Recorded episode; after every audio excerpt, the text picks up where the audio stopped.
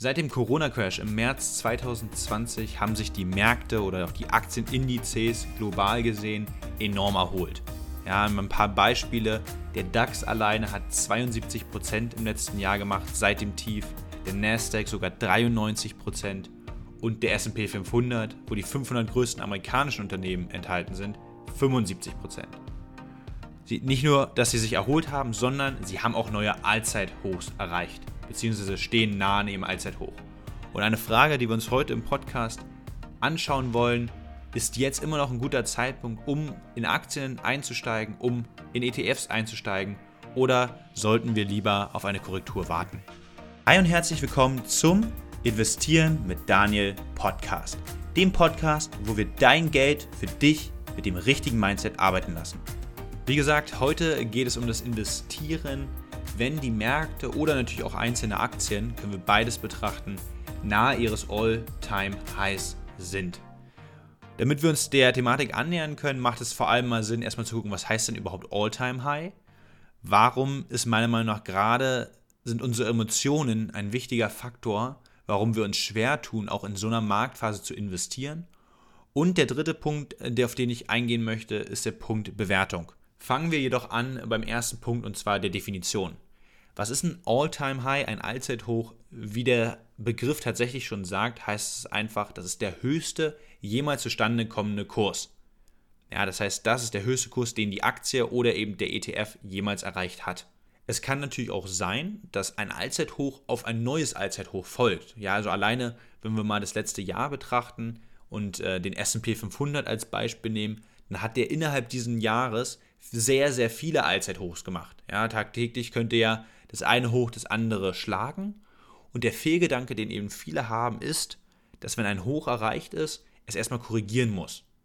Und das ist wie gesagt nicht der Fall, sondern ein All-Time-High kann oder folgt eben sogar oftmals einem weiteren All-Time-High.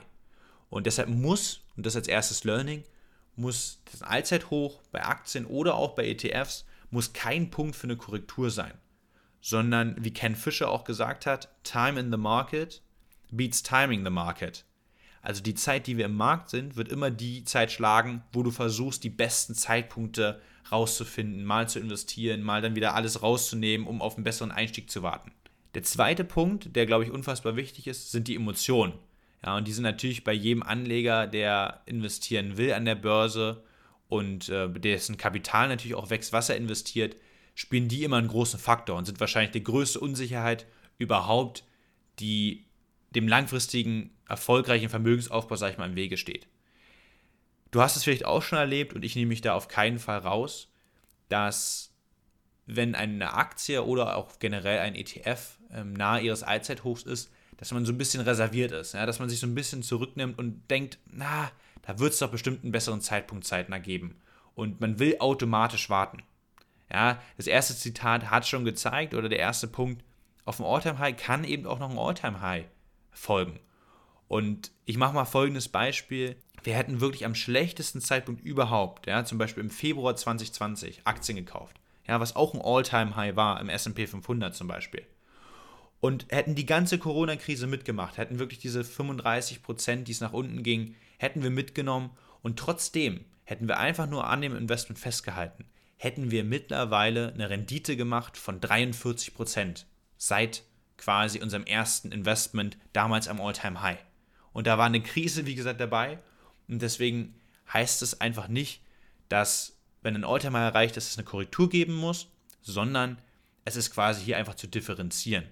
Und ähm, wenn man dann noch solche Chancen, wie sie ja im März da waren, genutzt hat, dann ist sogar die Rendite auch deutlich über diesen 43 Prozent, ähm, machbar gewesen. Denn es ist einfach besser, unperfekt zu starten, als auf den perfekten Zeitpunkt zu warten. Ja, das ergänzt so ein bisschen das Zitat von Ken Fisher mit Time in the Market beats Timing the Market. Aber es ist ja auch so, jemand, der vielleicht auf der, an der Seitenlinie steht, der auch gesagt hat, ah, die Erholung im Corona-Crash war zu hoch im letzten Jahr und ich warte immer noch auf eine Korrektur. Der hat mittlerweile so viel Rendite einfach nur verpasst. Und wenn es mal zur Korrektur kommt, wie es ja jetzt auch teilweise der Fall im, im Nasdaq war, als die Anleihenrenditen gestiegen sind, und wir dort etwas korrigiert haben, kann man nur sagen, ähm, dann sind es auch immer noch die Leute, die dann denken, ah, jetzt ist es mal 15% gefallen in kurzer Zeit, warte ich mal noch weiter, geht bestimmt noch weiter runter. Und dann sieht man, letzte Woche geht es ganz schnell dann auch mal wieder 2, 3 Prozent an einem Tag hoch und dann hat man schon wieder die nächste Chance verpasst. Das heißt, das darf dir auf keinen Fall passieren. Und der dritte Punkt, auf den ich gerne eingehen möchte, ist, glaube ich, die Differenzierung. Das heißt, wenn wir bei ETFs sind, würde ich es mir einfach machen an deiner Stelle. Und zwar setz deinen Sparplan auf, du hast dir bestimmt Gedanken gemacht, wie du dein Portfolio zusammenstellst und lass das einfach laufen.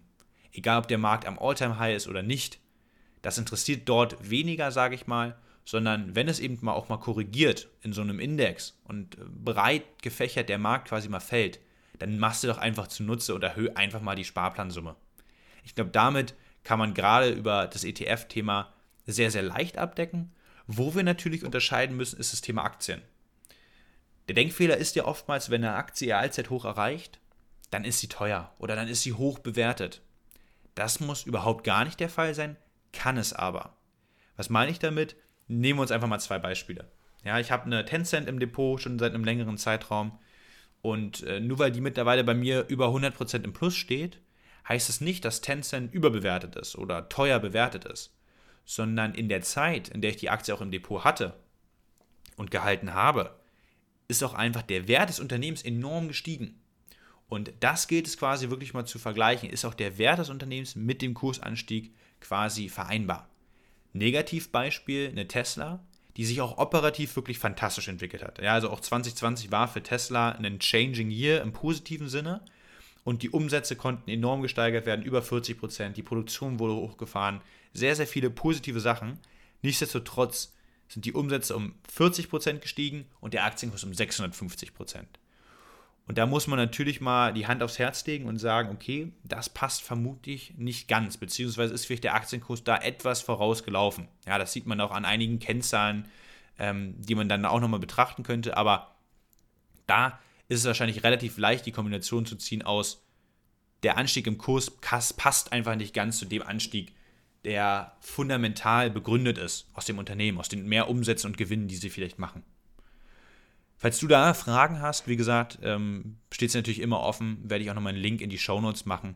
Ähm, schau auf meiner Webseite vorbei. Ich biete ja auch kostenlose Strategiegespräche genau zu diesem Thema an, wie man äh, mit Aktien langfristigen Vermögen aufbaut oder eben auch mit ETFs. Wenn du da Probleme hast bei der Analyse, bei der Auswahl oder generell einfach einen klaren Fahrplan brauchst, dann check es gerne aus. Wir setzen uns da zusammen, ähm, checken einfach mal deine Lage und ähm, gucken dann, ob ich dir helfen kann. Wie gesagt, das Ganze ähm, zum Start da komplett unverbindlich und kostenlos für dich.